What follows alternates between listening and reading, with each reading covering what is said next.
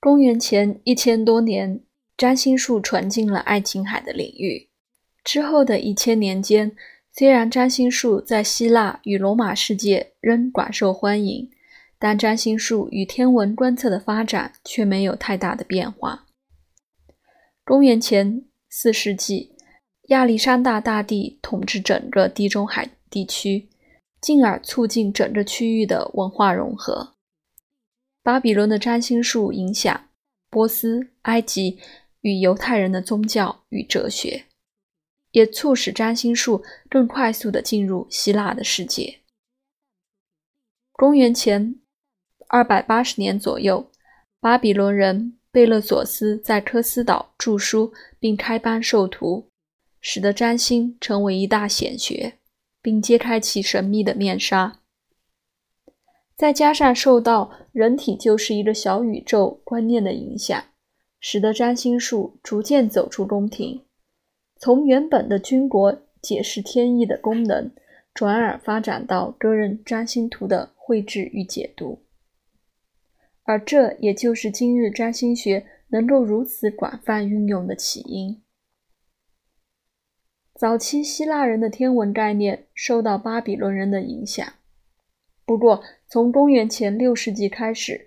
整个希腊世界的科学研究相当盛行，数学的计算应用到天文观测上，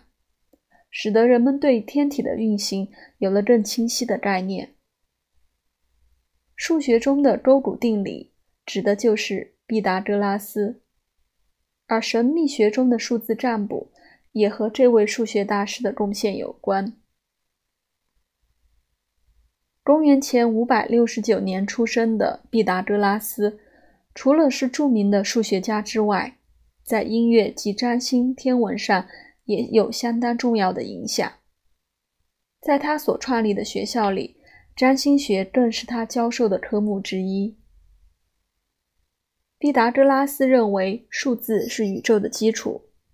他以数字学的概念阐释宇宙。这也是后来数字占卜学的由来。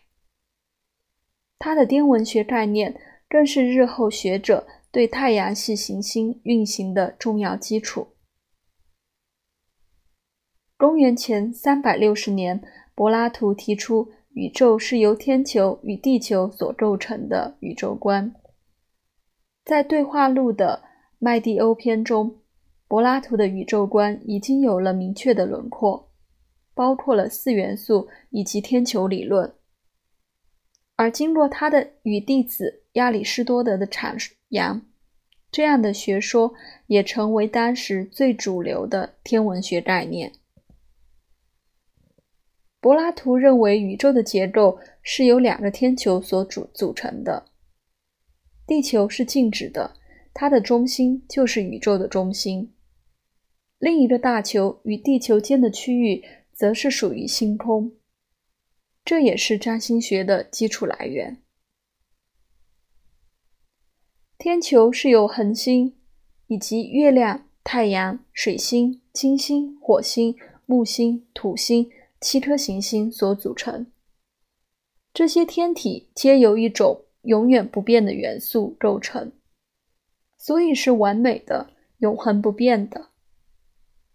这七个行星的排列顺序，依照行星移动速度的快慢，排列成月亮最接近地球，水星次之，金星、太阳、火星、木星、土星。而这样的排列顺序也被称为加勒底秩序，代表着诸星与地球的距离及其之间的关系。